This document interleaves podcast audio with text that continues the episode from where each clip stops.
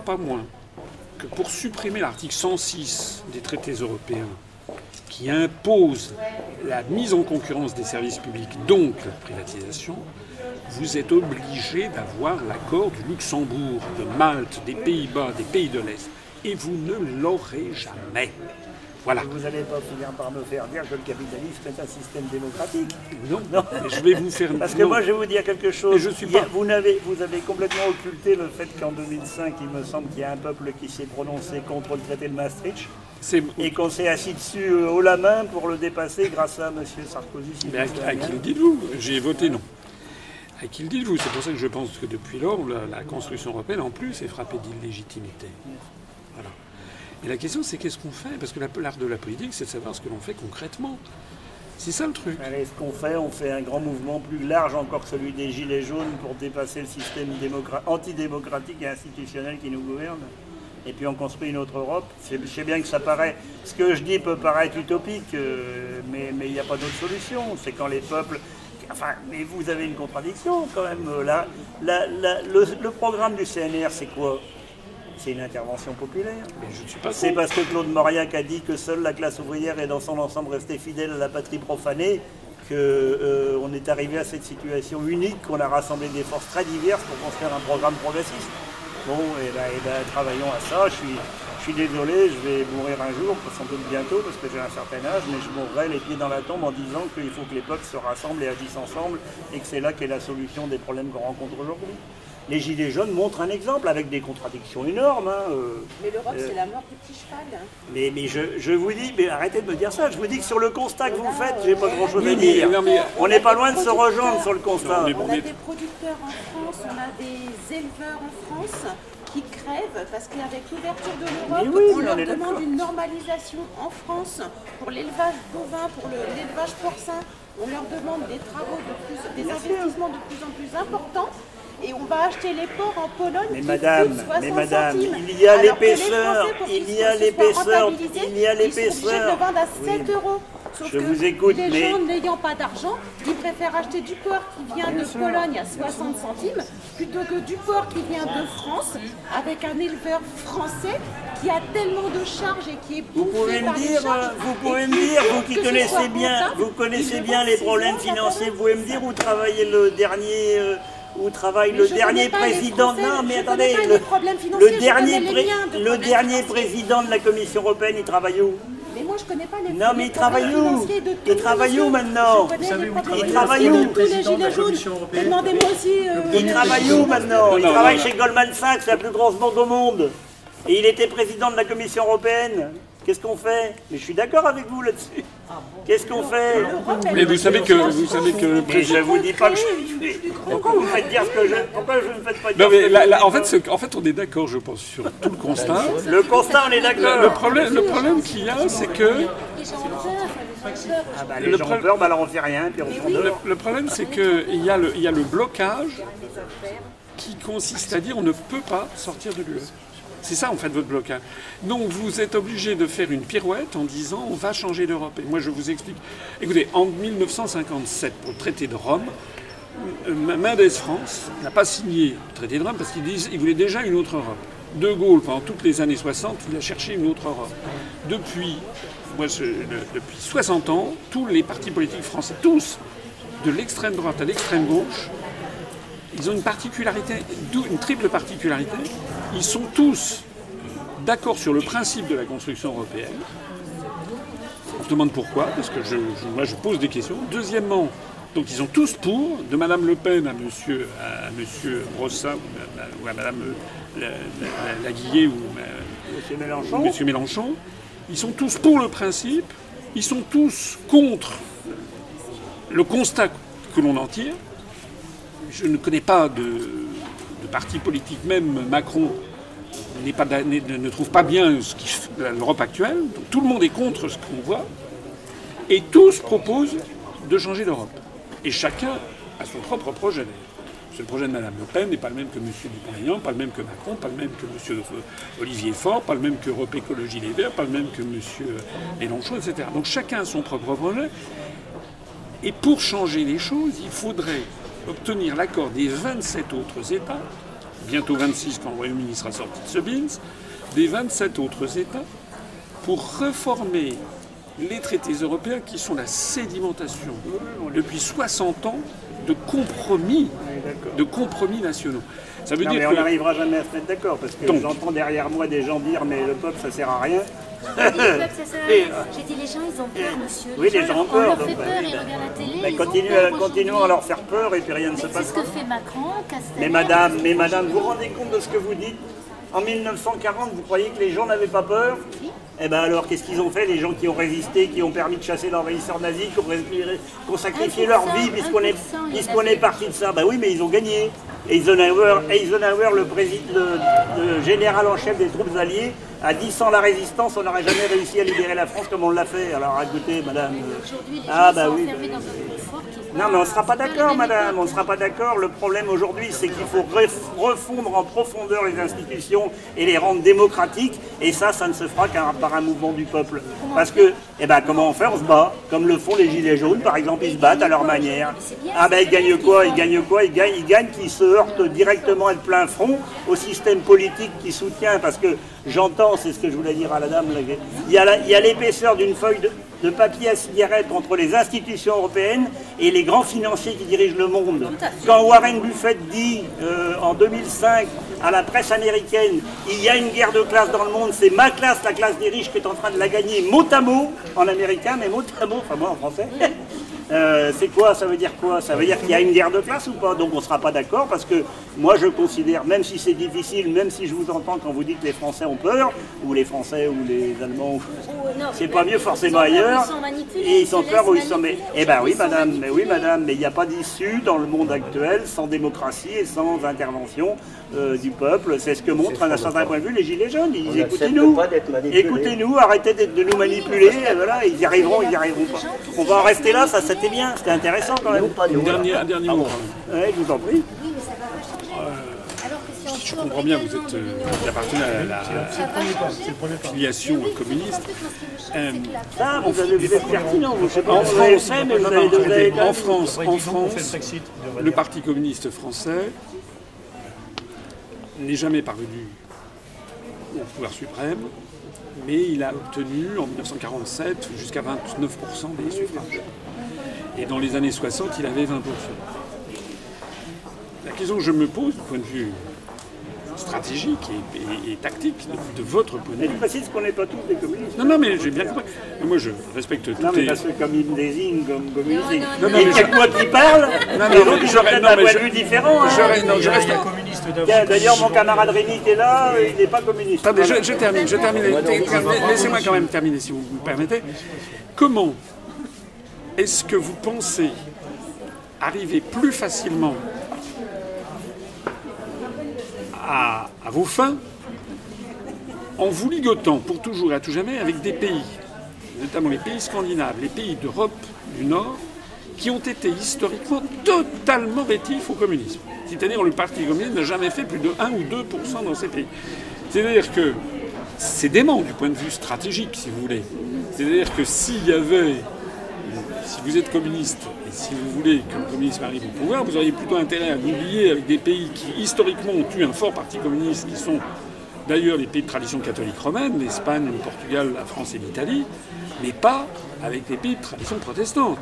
Donc on est ligoté dans un périmètre de 28 États, sans compter les pays d'Europe de l'Est, euh, qui, par ailleurs sont totalement inféodés maintenant psychologiquement aux États-Unis. Comment est-ce que vous pouvez penser que vous allez mieux arriver à vos fins en vous ligotant dans un périmètre de cette Monsieur Asselineau, nous ne serons toujours pas d'accord parce que l'objectif qui est le mien en tout cas, euh, je pense que c'est celui aussi du parti auquel j'appartiens, ça n'est pas forcément d'arriver au pouvoir. Ah c'est de jouer un rôle suffisant pour que le peuple arrive au pouvoir, pour que le peuple soit entendu, pour que les gens dans leur diversité puissent dire ce qu'ils ont à dire et obtenir ce qu'ils veulent dans un système qui les exploite et qui les fait souffrir. Après, euh, vous avez raison, il y a une histoire du mouvement communiste, il y a une histoire du Parti communiste, elle a été marquée par des étapes historiques, certaines positives, d'autres totalement négatives. Euh, le, communisme n'est pas en, comment on pourrait dire, en, grande bonne santé aujourd'hui. Voilà, c'est comme ça, c'est la, vie. Les, peuples ont le droit de juger leur parti politique. C'est pas un drame de juger un parti politique, de considérer qu'il n'a pas été à la hauteur. Moi, je dis une chose, par exemple, les Gilets jaunes portent la revendication du pouvoir d'achat. Moi, je me suis battu 60 ans de ma vie, en dehors du fait quand j'étais gosse, pour le pouvoir d'achat. C'est pas nous qui sommes reconnus pourtant comme parti politique portant cette revendication-là. Alors il y a un problème, il faudra bien le régler aujourd'hui, puisque pourquoi Et alors on n'a pas été les seuls, hein, je vous dis pas que vous n'avez pas défendu le pouvoir d'achat, j'en sais rien. Mais euh, euh, voilà, c'est comme ça, c'est la, vie, ça, vous avez raison, c'est compliqué, c'est pas simple, hein, mais il faut avoir des ambitions, il faut avoir des projets, il faut avoir, l'envie, et il y a une différence stratégique, elle n'est pas criminelle, elle n'est pas dramatique. Moi c'est le peuple, vous c'est les institutions, ben voilà. Euh, et j'ai un petit problème quand même, hein, toujours à propos, parce que, excusez-moi, mais la Deuxième Guerre mondiale, pour moi, c'est un des sujets. Mon père était résistant, je suis président de l'association de résistance. Euh, attention, monsieur je ne vous ferai pas l'injure de vous suspecter de quoi que ce soit, mais la démarche institutionnelle, elle a conduit, pendant la Deuxième Guerre mondiale, à la pire des choses. Hein. Il y a ceux qui ont dit, bah, plutôt que de souffrir, vaut mieux euh, s'occuper des institutions. Hein. Voilà, je ne vous en dis pas plus que je ne vais pas vous faire un affront. Mais, mais voilà, attention, sortons du, débat institutionnel. Il est nécessaire, vous avez tout ce que vous dites sur le constat, je n'ai pas grand-chose à dire. C'est vrai, que, c'est vrai, que, vrai que les, institutions ont été totalement verrouillées à tel point tellement verrouillées que quand le peuple s'est prononcé, on lui a dit euh, circulez, il n'y a rien à voir. Et regardez l'exemple de Tsipras en Grèce, ça ne vous met pas la puce à l'oreille Ça nous interroge. Il n'a pas fait que des choses négatives, mais ça nous interroge. Et eh oui. C'est-à-dire que quiconque c'est ce que j'avais dit quand j'étais candidat à l'élection présidentielle. Là, vous aviez noté à quel point je suis totalement censuré dans les grands médias. On ne me voit jamais. Jamais. C'est contraire à la loi. Ça veut dire que ce que je dis est plus dangereux que ce que dit Mme Le Pen ou M. Mélenchon. Parce que c'est très gentil de dire, de dire on va raser gratis ou du point aidant, on va changer l'Europe. L'oligarchie adore ça. Elle fait de se diviser les, gens qui ont voté euh, non à la Constitution européenne, dont j'étais, dont je, vous étiez sans doute. Ils venaient, à, on sait à peu près, à, 30% de la droite, à 25% de la gauche, à moins que ça soit l'inverse. Et donc il y avait fongibilité des électorats. Si vous avez Mme Le Pen d'un côté, M. Mélenchon de l'autre, qui permettent de bien diviser les gens, et puis on met Macron au centre, eh bien on a ce qu'on a actuellement. Nous, ce qu'on essaie de faire, c'est de rassembler à titre provisoire les Français de droite comme de gauche. Et c'est là, je pense, qu'on se rejoint, parce que c'est vraiment l'esprit du CNR qui était là. C'est d'essayer, à titre provisoire, on ne va pas inventer la lune, on, veut rendre aux Français leur, démocratie et leur souveraineté nationale. Et puis après ça, les gens se repartiront chacun dans leur, dans, leur, dans, leur, leur coin pour défendre leur, leur vision du monde. Mais aujourd'hui, les Français qui soient de droite, du centre, de gauche, on n'a plus les manettes. Voilà, tout est parti à Bruxelles, à Francfort, à Washington. C'est de ça qu'il s'agit. Et nous, on est des pragmatiques, parce qu'on se dit, on peut évidemment voir des horizons lointains, mais c'est aujourd'hui, tous les jours, vous avez 600 personnes qui basculent en dessous du seuil de pauvreté en France, tous les jours. Donc il y a une urgence, et là, vous avez les usines, elles ferment tous les jours, les maternités tous les jours, les services publics tous les jours. Donc vous voulez... ce qui fait que, comme vous dites, euh, ils ont transféré tous les manettes, c'est aussi qu'il y a un accord entre les chefs d'État des différents gouvernements sur l'Europe en cours. Hein. Euh, Macron, il a des possibilités, il ne les utilise pas parce qu'il n'a rien à dire sur l'Europe actuelle, il est d'accord avec. Hein. Donc euh, voilà. Bon, ceci dit, on vous remercie chaleureusement parce que là on a une relève à 5 heures. Merci en tout cas. Et puis malgré ce qui nous oppose, on retient votre soutien à la maternité. Oui. À la fermeture de la maternité. À contre. Hein, contre la fermeture de la maternité. Je soutien contre. Excusez-moi, le débat politique, ça fatigue. bon courage. Merci beaucoup. Et merci de votre visite. Je vous en prie. Messieurs. Au revoir. Au revoir. Au revoir. Bon courage à vous alors. Merci. Bon courage. Bon courage. Bon courage. Allez.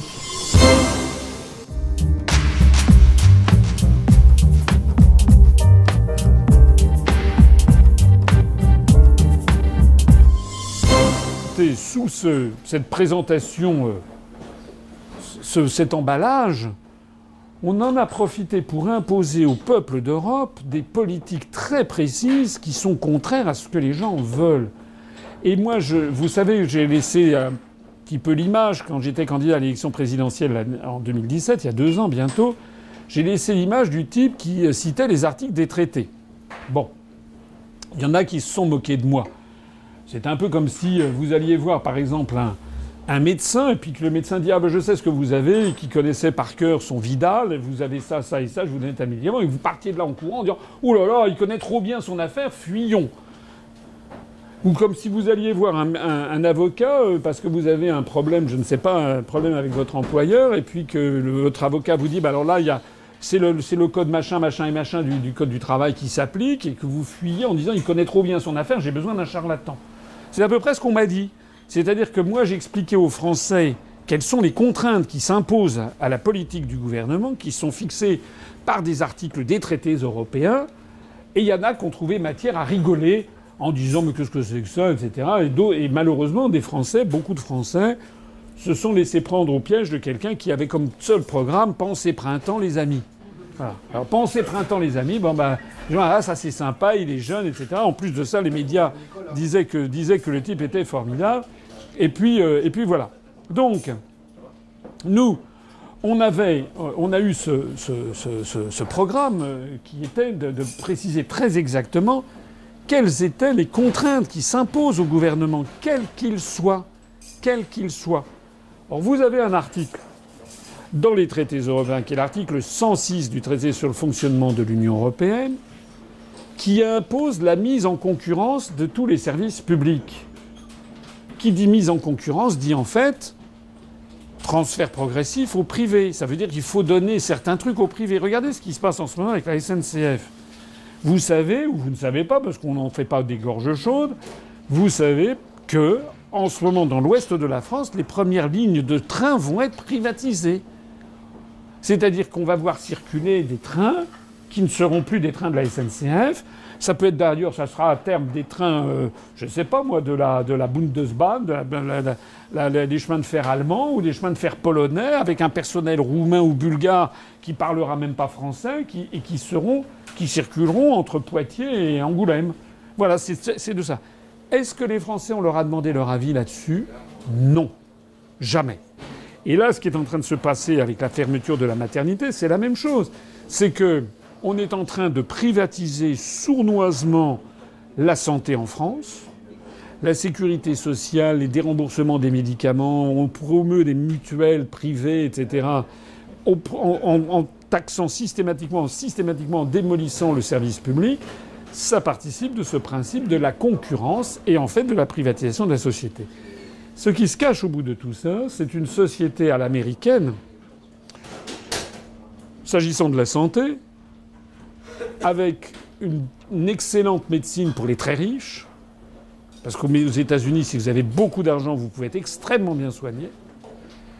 Une santé, euh, médecine moyenne pour les classes euh, moyennes supérieures. Une santé bas de gamme pour les catégories populaires. Et pas de santé du tout pour les étudiants, pour les pauvres, pour tous ceux qui sont en dehors du système de santé, en fait. Or, ça, c'est totalement contraire à ce, qu'est la France. La France qui n'est pas seulement la République, c'est aussi. On a derrière nous 1500 ans d'histoire de France, un pays catholique, chrétien, le baptême de Clovis en 496. Rappelez-vous que le baptême de Clovis s'appelle Klaovec à l'origine. C'est un Franken, c'est un barbare venu de Germain. Et il décide de romaniser son nom, il se fait appeler Clovis. Il décide d'adopter la religion chrétienne, qui est la religion du peuple qu'il a conquis. Et le clergé de l'époque exige l'interdiction des mariages claniques. C'est-à-dire qu'il dit maintenant tu es chrétien, donc les chrétiens se marient entre eux. Donc il ne va plus y avoir de mariage entre les Franken. Il y aura euh, un, un- un guerrier Franken se mariera avec une gallo-romaine ou un gallo-romain avec une Franken. Et donc on aura une fusion progressive de ce peuple qui était à l'origine des Celtes et des Gaulois, qui avaient été envahis par les Romains, qui avaient donné naissance aux Gallo-Romains, qui sont envahis par les Franken, et qui donnent naissance à, cette, à ce mélange favorisé par l'Église, qui va donner naissance au peuple français. Les Français, c'est ça à l'origine. Ce qui fait qu'on a une particularité en Europe. Si vous allez au Portugal, même en dépit des migrations de, de- nos jours, si vous allez au Portugal, il n'y a quand même pas beaucoup de Portugais qui ont la peau claire, les yeux bleus ou les, et, les, cheveux, euh, les cheveux blancs. Si vous allez en Norvège, il n'y a pas beaucoup de Norvégiens qui ont la, peau, la peau mate, les yeux marrons et les, les poils noirs. En France, vous avez tout. Vous avez des gens qui ont la peau claire, des gens qui ont la peau mate, vous avez des bruns, des blonds, des roux, des, châtains.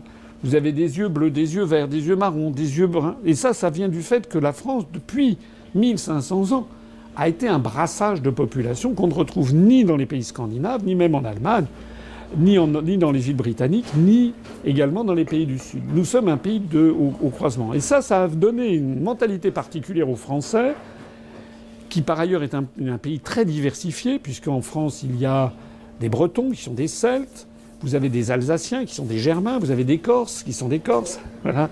Il y a des Bretons dans la salle. Moi, j'ai un quart de 100 Bretons. Vous avez des Occitans, vous avez des Basques, vous avez. C'est un pays très diversifié. Et ce pays a existé par une volonté centralisatrice d'un seigneur qui était le seigneur qui a été euh, à Noyon, élevé sur le trône de France en 987, qui a fondé la dynastie des Capétiens, Hugues Capet. Hugues Capet qui succède donc aux Carolingiens, parce que normalement le successeur en 987, celui qui devait monter sur le trône de France, avait prêté allégeance à l'empereur du Saint-Empire romain germanique, qui avait été une création au début du Xe siècle, vers les ans 920 par Othon Ier qui voulait recréer l'Empire romain mais germanique. Et les seigneurs de l'île de France ne voulaient pas de ça. Il y a eu une espèce de mini coup d'État. en ont porté sur le trône de France une nouvelle dynastie, Hugues Capet, la dynastie des Capétiens, qui avait refusé l'allégeance à une puissance étrangère.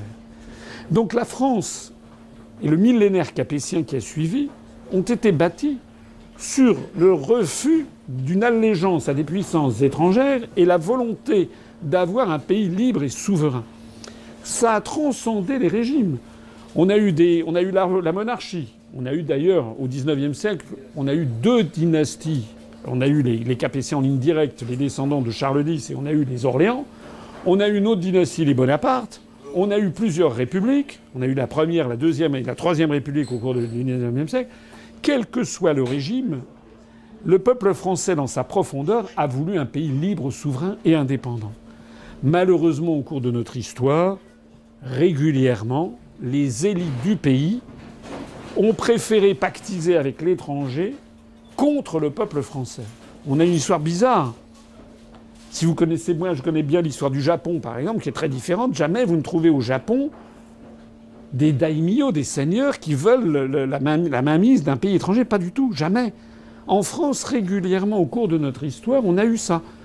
En 1420, le roi Charles VI, qui était devenu dingo en traversant la forêt de Brocéliande en 1395, il avait décidé, sous les instigations de sa femme, qui était une Allemande, Isabeau de Bavière, qui était la maîtresse du duc de Bourgogne, il avait décidé de signer un traité qui s'appelait le traité de Troyes et qui disait à ma mort, la France sera donnée à l'Angleterre. Et toute la bourgeoisie, la haute aristocratie française applaudissait, trouvait ça très bien.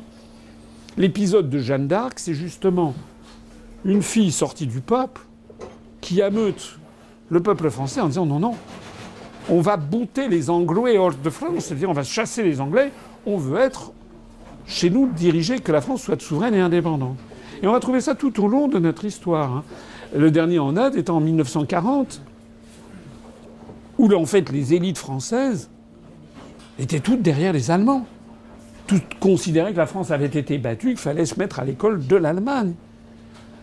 Après la défaite nazie, ces élites ont toutes basculé dans le sens pro-américain. Et aujourd'hui, les élites françaises, j'appelle ça les élites d'une façon un peu.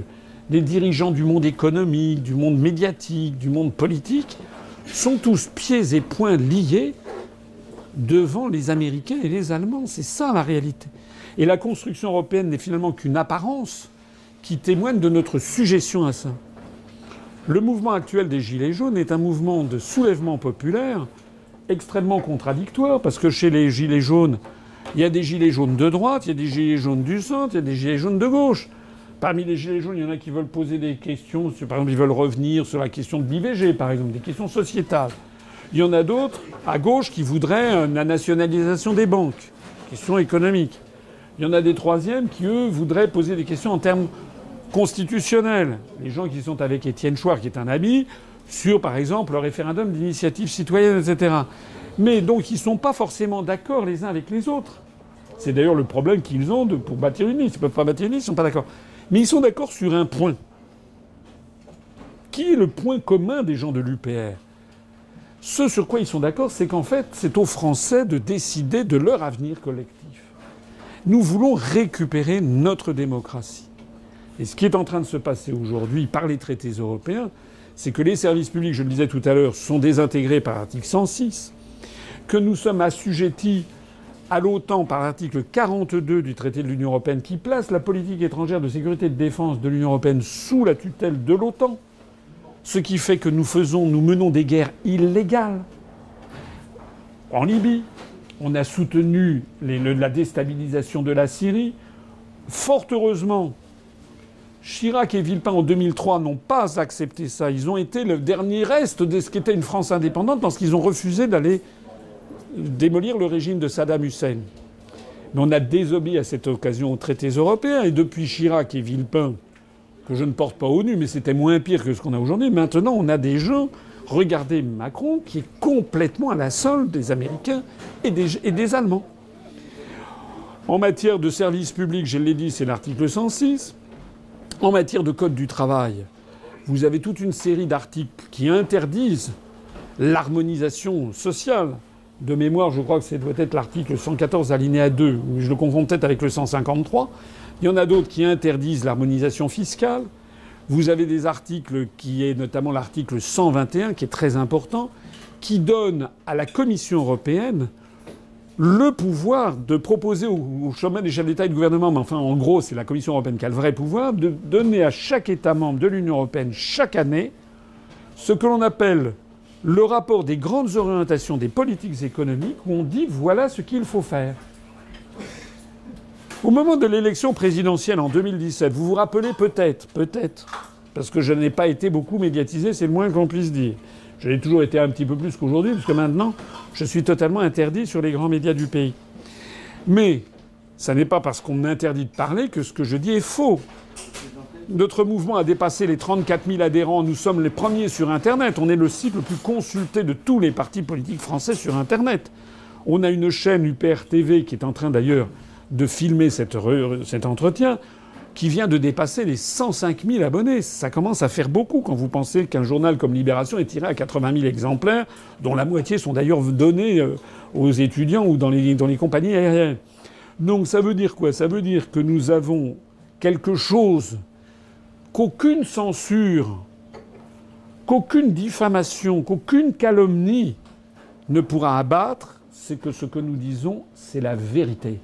Et que la vérité, elle dure. Elle a ça de formidable, c'est qu'elle dure et qu'elle s'impose. Et c'est pour ça que ce mouvement politique que j'ai créé depuis 12 ans est en train de s'enraciner dans la société française, parce que toutes les clés de lecture que j'ai données aux Français gratuitement, hein, j'ai pas fait un sou là-dessus. C'est vraiment, euh, on ne peut pas me reprocher d'avoir voulu gagner de l'argent, c'est tout le contraire. J'ai saboté ma carrière administrative, mais je l'ai fait parce que en France, il y a des gens dont vous faites partie, du moins ceux qui ont rejoint l'UPR, qui ne sont pas motivés uniquement que par le fric. Heureusement. Il y a aussi des gens qui, en France, sont motivés par la vérité, la sincérité, l'honnêteté, le, souci de défendre notre pays à nous tous, qui est notre pays collectif, qui nous ont légué 40 générations, le fait aussi de défendre la justice. Moi, je suis révolté quand je vois les injustices qu'il y a entre ce détingé là, qui est ce boxeur, alors oui, c'est vrai, c'est pas bien ce qu'il a fait. Il a cogné des, gendarmes ou des policiers. C'est vrai que c'est pas bien. Mais enfin, il, a, il y a un député de En Marche qui avait envoyé un de ses collègues, Boris Faure, député socialiste. Vous savez, il l'avait envoyé aux urgences pendant qu'il avait été juste, il n'avait pas été dans le coma. Le type, il était député En Marche, il n'a toujours pas été poursuivi. Donc qu'est-ce que c'est que ce deux poids deux mesures? Et je parle même pas de Benalla. Qu'est-ce que c'est que ce deux poids deux mesures permanent qu'il y a en France? Cette injustice que les Français ne peuvent plus supporter. Injustice en termes de justice, injustice sociale aussi.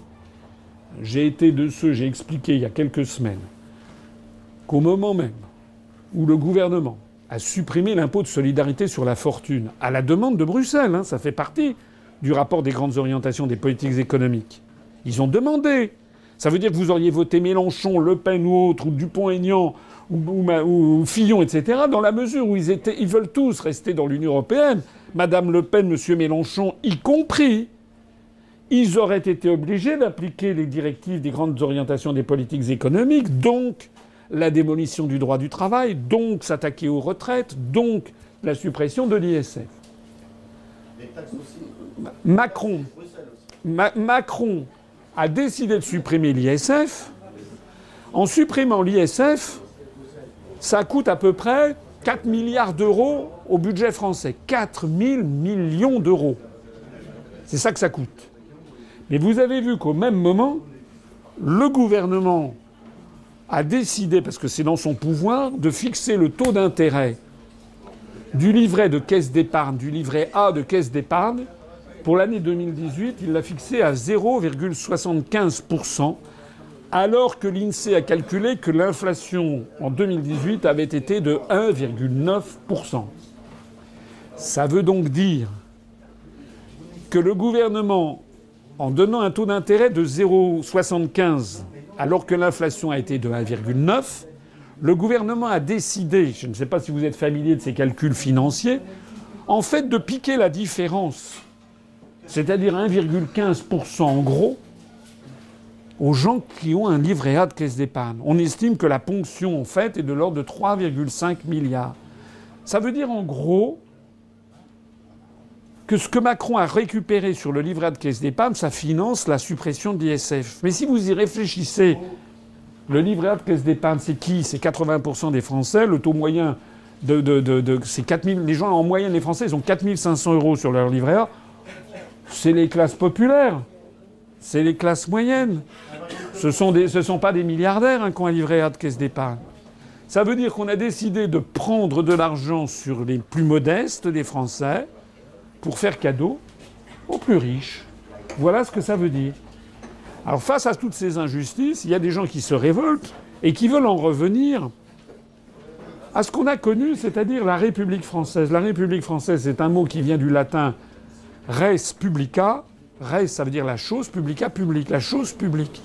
Donc nous, ce que l'on veut, c'est rétablir le bien commun, la chose commune, la chose publique et il n'y a pas besoin euh, d'être très à gauche ou très à droite ou je ne sais pas quoi. Il s'agit simplement d'être juste. C'est pour ça que j'ai créé ce mouvement politique il y a bientôt 12 ans. Vous savez que, enfin je ne sais pas si vous le savez, mais je fais un petit peu de publicité. On a franchi les 34 000 adhérents payants. Nous sommes, d'après nos, calculs et d'après les calculs des comptes publiés par les partis politiques, par la Commission nationale des comptes de campagne et des financements des partis politiques, nous devons être le troisième ou quatrième parti qui compte le plus d'adhérents payants. Je ne parle pas de En Marche, puisque En Marche, les adhérents ne sont pas payants. Un jour, j'ai découvert d'ailleurs que j'étais adhérent à En Marche. Il y a quelqu'un qui m'avait qui m'avait mis mon. Ne recommencez pas, c'est vous d'ailleurs peut-être bien. Quelqu'un qui avait mis mon adresse courriel. Mais vous pouvez faire. Il y a des gens qui ont fait adhérer leurs chiens, leurs chats. Je parle des les, partis payants, les adhérents payants. Nous devons être le troisième ou le quatrième, hein, d'après les comptes publiés par la CNCCFP. Nous avons zéro euro d'emprunt bancaire. Zéro euro d'emprunt bancaire. Ça veut dire. Ça veut dire qu'on est dans la main de personne. Si vous allez regarder, on a publié un dossier là-dessus sur le sujet à partir des comptes de la CNCCFP, hein, de cette commission nationale, qui prend les comptes des partis politiques, qui doivent tous être tenus par un expert comptable et ensuite validés par deux cabinets d'experts de, commissariat aux comptes différents, s'il vous plaît, et ensuite validés par la CNCCFP.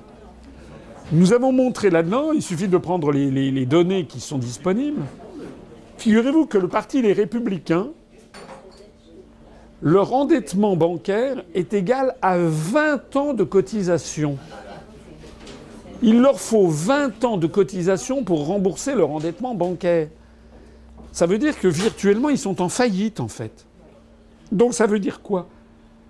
Ben, Ça veut dire que vous n'êtes pas libre de vos propos. Puisque si vous dites des choses qui déplaisent à votre banquier, votre banquier qui vous fait des crédits revolving, comme on dit, c'est-à-dire régulièrement, va vous dire bah, écoutez, pour le prochain crédit, vous irez voir ailleurs. Le Parti socialiste, du moins, ce qu'il en reste. hein. Le Parti socialiste, ils ont 8 ans et demi. Leur endettement bancaire, c'est- leur endettement bancaire, c'est 8 ans et demi de cotisation. Allez voir les comptes. Et le troisième parti le plus endetté, c'est le Front National, qui est plus de 6 ans de cotisation pour l'endettement bancaire de Mme Le Pen. Et comme vous le savez, Mme Le Pen ayant truandé les financements européens, le, le- le Parlement européen a demandé de- que le FN récu- verse 2 ou 3 millions d'euros. Vous avez peut-être vu, c'était le 17 décembre dernier, Mme Le Pen, flanquée de peut-être son avocat, M. Valrand Saint-Just ou je ne sais pas qui, a été reçue par Édouard Philippe, le Premier ministre. Allez regarder, c'était dans les journaux. Et elle est allée voir le Premier ministre pour évoquer ses problèmes financiers. C'était le 17 décembre dernier. Comme par hasard, le 9 janvier dernier, c'est-à-dire trois semaines après, le Front National expliquait à qui voulait l'entendre qu'il fallait plus sortir de l'euro. Tiens, tiens, tiens. Est-ce que vous comprenez ce que ça veut dire qu'être indépendant? Un parti politique ne peut pas défendre l'intérêt national s'il est dépendant des banques. Voilà. De la même façon qu'un pays ne peut pas défendre l'intérêt national s'il est dépendant d'une oligarchie financière qui tire les ficelles avec les traités européens, avec l'OTAN. C'est aussi simple que cela. Voilà. D'ailleurs, au passage, j'en profite pour faire remarquer que vous savez que la, France est dans une situation financière très difficile. Nous avons un endettement public très important. Bon. Mais, on a plus de 2000 milliards d'euros de dette. Mais, qui est-ce qui est, qui est-ce qui est à l'origine? Comment pouvez-vous faire confiance à des partis politiques qui. Mais pas que, mais pas que. Le Parti socialiste, mais l'UMP, c'est exactement pareil. Des partis, ils ne sont. Écoutez, ils vous donnent des leçons de bonne gé. Non, ils vous donnent. Attendez, je termine. Bon, on Oui, attendez. Ils vous donnent des leçons. Ils vous donnent des leçons. Ils vous, donnent des leçons de bonne gestion.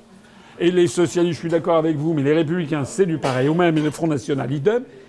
Ou le Front de gauche, qui est également perclus de dette.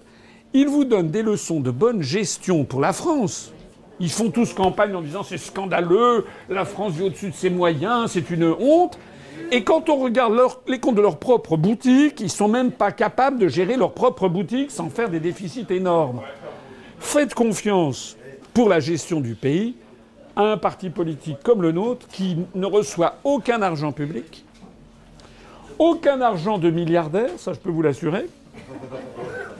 Les héritiers de Madame Bettencourt n'ont pas jugé bon de nous donner même 10, 10 centimes, et qui ne reçoit aucun prêt bancaire. Et nous faisons tout ça uniquement grâce aux dons et aux cotisations de nos adhérents. Je suis très fier de dire que, par exemple, nous avons notre chaîne qui vient de dépasser les 105 000 abonnés. Là, il y a Rémi qui est en train de nous filmer, qui est bénévole. Nous savons essentiellement, par des bénévoles. Nous avons créé, vous l'avez peut-être vu, on a maintenant un studio qui n'est pas totalement du niveau de TF1, mais on s'en rapproche. hein. on est quand même, on est quand même, voilà. Merci. Eh bien, avec, je voudrais rendre hommage ici à Fabien qui euh, organise ça, Sylvain qui organise ça, euh, euh, Luc, le patron. Le, pat- le patron, je l'ai remercié tout à l'heure, mais il s'occupe pas du PRTV. Je voudrais, s'agissant du PRTV, remercier Fabien, Luc, Sylvain, Rémi, euh, comment dirais-je, Kamel, euh, et puis euh, donc qui s'occupe pour la technique. J'espère que je n'oublie personne, ainsi que les présentateurs et présentatrices, Zaman. Kevin, euh, Fabien et Alexandra qui euh, vont de plus en plus d'ailleurs monter en puissance au fur et à mesure que l'on va faire des, émissions. Je voulais dire que l'on a investi dans ce studio où il y a cinq caméras haute définition, c'est son dernier cri. On a un mur de télévision, on a une télévision, on une table euh, avec comment dirais-je un retour caméra, on a une régie, On a du matériel, on a pour 180 000 euros de, matériel dedans. Ça a été absolument autofinancé par les dons et les, cotisations de nos adhérents. Donc je sais que parmi vous, il y a qui sont adhérents et donateurs. Je voulais les en remercier du fond du cœur.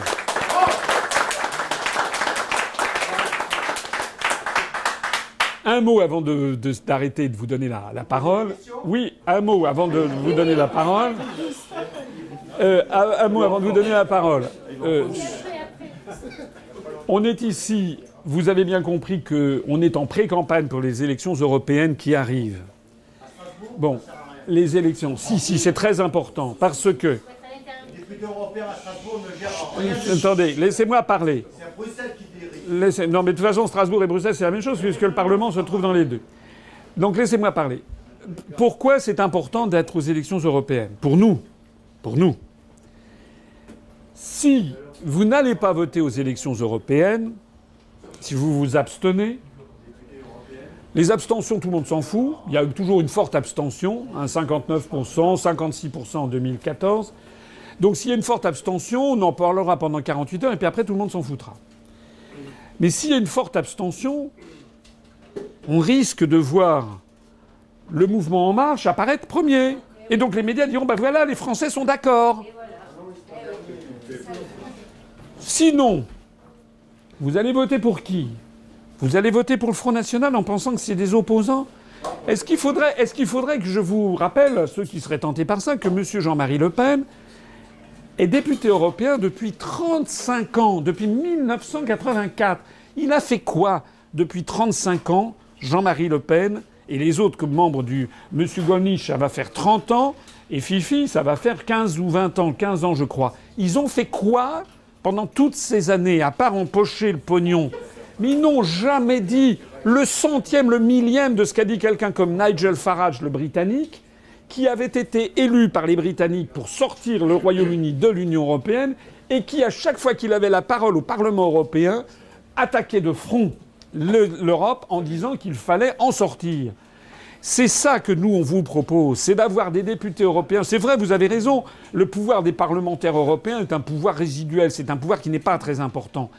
Mais si la France envoyait des députés au Parlement européen et que ces députés fassent ce qu'a fait Nigel Farage, c'est-à-dire en permanence dénoncer la dictature européenne, comment on viole les droits inaliénables des peuples à disposer d'eux-mêmes, ça rendrait notre mouvement beaucoup plus populaire au niveau national. Et je rappelle, et médiatique, je rappelle que on doit être aux alentours actuellement. Les dernières élections partielles auxquelles nous avons participé ont, donné entre 1,4 et 1,8% Mais c'était avant les Gilets jaunes. Notre sujet, c'est les européennes. Vous savez ou vous ne savez pas que Étienne Chouard, qui est un ami, a appelé à voter pour nous, pour l'UPR. Alors c'est quelqu'un qui est très écouté parmi les Gilets jaunes. en ce moment, nous avons le vent en poupe. Je pense qu'en ce moment, on est au moins à 2%. Si on dépasse 3%, 3%, nous serons remboursés de nos frais de campagne.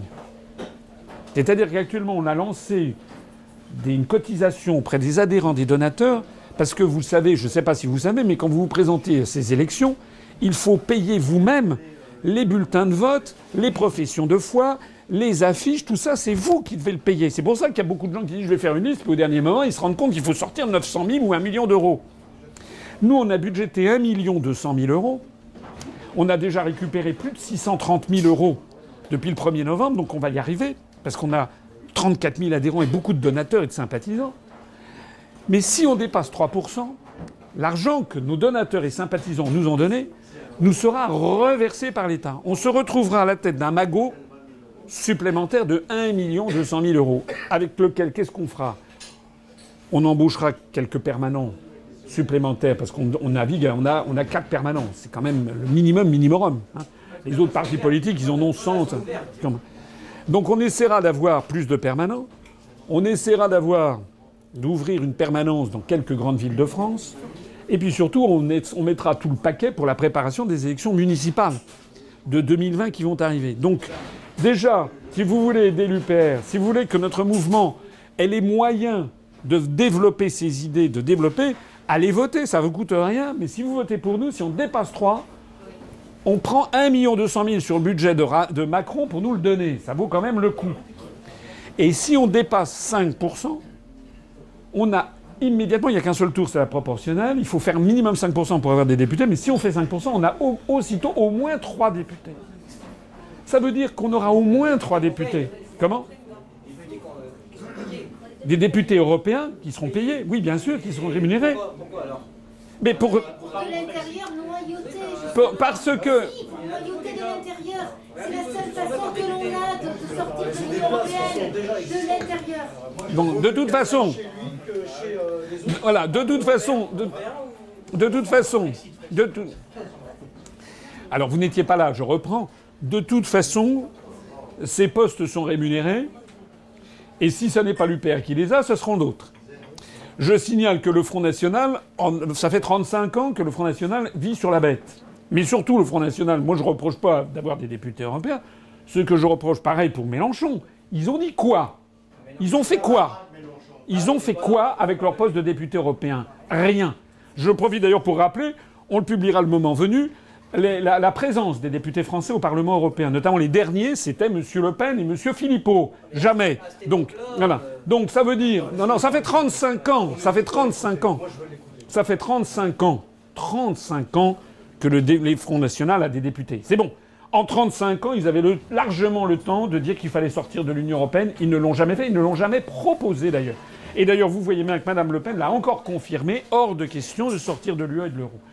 Si vous votez pour les autres candidats, que ce soit Dupont-Aignan, que ce soit Mélenchon, que ce soit, euh, que ce soit Madame Le Pen ou Front National, vous aurez des députés qui ne feront rien d'autre que ce qu'ils ont fait depuis, qu'il y a des élections au Parlement européen, c'est-à-dire depuis 40 ans.